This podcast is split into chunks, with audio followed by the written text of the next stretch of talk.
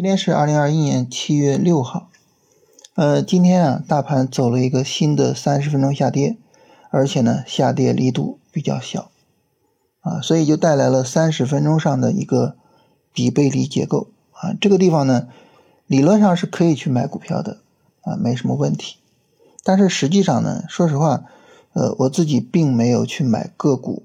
啊，就在这里呢，就只是建了一些股指的仓位。为什么没有买个股呢？两个原因。第一个原因啊，就是主流板块的板块指数啊被大盘给带崩了。我们看今天从今天上午开始下跌哈，在下跌的过程之中啊，像锂电池、像芯片、像光伏啊，这我们之前反复说的三巨头是吧？啊，整个指数跌的是非常厉害的。他们这个板块指数一崩呢？这个时候就意味着，哎，老的主流板块现在跳得大，新的主流板块呢又没有出现，啊，你比如说像碳中和，今天碳中和很强，对不对？但是你说你能马上去做它吗？肯定不行，你要等它调整啊。所以新的主流板块呢没有出现，这个时候呢，从板块角度不敢去选股票做股票，这是一个。第二个呢，那大家说，那我不看指数。啊，我直奔个股是吧？那我直接到三巨头的这些板块里面去找个股，这行不行呢？啊，我把这些板块反复的去过，然后我的直观感受啊，就是三类股票比较多。第一类就调整力度比较大的，第二类震荡非常剧烈，以至于操作难度比较大的，第三类呢就是调整不够充分的。第三类其实就是比较强的股票，啊，这些股票呢，整体上调整不是很充分，啊，它基本上是一个什么概念呢？就是调个三四天、四五天，调整力度很小，但是呢，它只是一个三十分钟的小波段，它只能够保障一波三十分钟的上涨，它没有办法去保障一个日线上涨，所以这个时候你说我做超短是可以的，但是你说。啊，我做短线进场，我持有一个短线上涨，不行啊，回调级别不够啊，所以呢，就是没有去做个股啊，就是做了一些指数的仓位啊，这也是比较特殊的哈。所以行情这个东西啊，它真的是千变万化，就在这个操作的难度上哈。有些时候，你不知道什么问题就成了你的拦路虎，你不知道什么原因就导致你没有办法很舒服的把股票买进去，然后呢，很舒服的赚钱，啊，所以这个没有办法，我们只能什么呢？只能随时而动，啊，没有办法去强求。所以《孙子兵法》里面说：“胜可知而不可为”，啊，就是这个意思。那我们后面怎么去做呢？现在我们比较期待的这个市场走势啊，就当然它走走得出来，走不出来我不知道哈。但是就是说我们比较期待的市场走势，就是整个这个日线、短线下跌啊，它的整个下跌力度还是非常大的，是吧？我们看从上周一一路跌到现在，那这个时候你说下跌力度这么大，它有没有可能在底部再横一横，甚至？它有没有可能再有一个探底呢？哎，如果说大盘再有一个探底，啊，再有这么个一两天的时间，然后呢，那些强势的个股再次跟我们确认它跌不下去，而且那些强势的个股调整充分了，那到时候啊，我们就好选股票，好做股票了。所以。如果你说这个，我们比较期待什么走势？我们现在比较期待的就是大盘继续调一调，个股继续在高位横着，到时候呢就好做了。现在呢确实不好做啊，确实操作难度比较大，个股的操作难度比较大啊。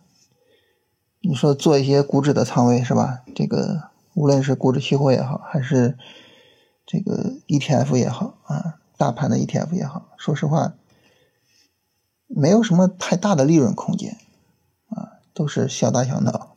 真正挣钱还是得靠抓住主流板块的主流的个股。好，这是跟大家聊这个这个行情哈，就是跟大家沟通一下这个事情。所以看看后面市场给不给机会啊？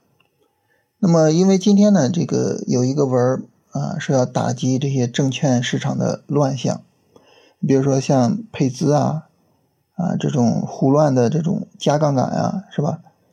这个事情理论上对于股市是一个利空，所以如果说呢，这个政策导致股市有一个下调的话，那这个时候我们可能会比较舒服一点啊。所以看看市场怎么表现吧啊。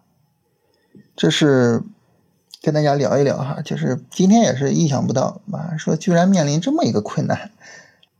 然后我们来看大家问题吧哈，有朋友问这个深南电路啊。就说这只股票呢，我感觉哎，这个调整呢是比较到位的，啊，它能不能够去做？我们看深南电路啊，它的调整时间也够啊，它也破十均线了，是吧？但是呢，你看七月一号它有一个大阴线，当然这个大阴线它并没有放量，还可以，但是这个大阴线呢就导致整体上这个调整啊在加速，啊，所以这个股票呢就显得不是很好。它如果说也是一样啊，就是，哎，大盘能调一下，它能在高位上继续横一横，可能到时候会更好一点啊。现在来讲呢，这个股票不太好做啊。这个股票也是专门去看过哈。然后新华医疗是不是属于龙回头？嗯，新华医疗呢？你看它这个调整的过程中啊，六月二十九号放量的大阴线。啊，七月一号一个缩量的大阴线，调整过程中啊，这个阴线比较大，所以这样的股票呢，我们一般不太愿意做。啊，当然这个股股票本身还是比较强的，啊，是可以去跟踪的，但是主要就是这个阴线太大了。然后如果说明天企稳啊，买这个弗莱特时机是否成熟？哎，你看这有意思啊！这个弗莱特也是我们特别的去讨论了的这种股票。弗莱特呢，它是七月二号这个大阴线导致呢整个调整呢是有加速啊，三十分钟上很清楚的看到这个调整加速，所以这个股票呢也是稍微的有点早啊，但是这股票很明显可以去跟踪啊，很明显可以跟啊。中环股份跟中化国际，中环股份啊又是 我们。就是新米团里边这个反复讨论的股票，也是最近这四天明显的调整加速啊，不是太理想。然后中化国际，中化国际呢，它也是，就是你看七月一号、七月二号调整是有加速，是吧？所以就是再等一等会更好一些。然后南都能源、南都电源啊，南都电源。南都电源呢，就是刚调了两天，调整时间太短了，啊，再等它调一调。恒瑞医药是什么情况？呃，医药股呢最近又是大跌啊，恒瑞医药这等于已经是一个下跌趋势了哈。它从一月八号啊跌到四月十六号，这是一个波段下跌；四月十六号反弹到六月十号，这是一个波段上涨，呃，但是反弹力度很小。所以恒瑞医药现在实际上已经是一个下跌趋势的股票了，那这个股票呢，暂时的不用去看它。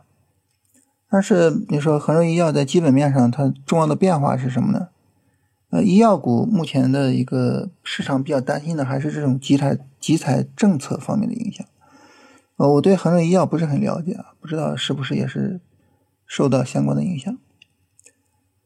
呃，三峡能源能不能够长期持有？啊，这一说长期持有呢，这就得从基本面的角度讨论，啊，这个跟走势就没有什么关系了，啊，所以这个时候其实就是去看说你对这个基本面有怎样的了解，那么走势上来说呢，就是从八块七毛九见顶之后啊，调整力度比较大，所以这个股票呢肯定是没法参与的。有朋友问说，我是洗米团的会员，怎么加群？啊，这个呢，我专门跟振兴说了一下，让他给你发私信啊，请你特别关注一下私信啊，这是大家所有的问题。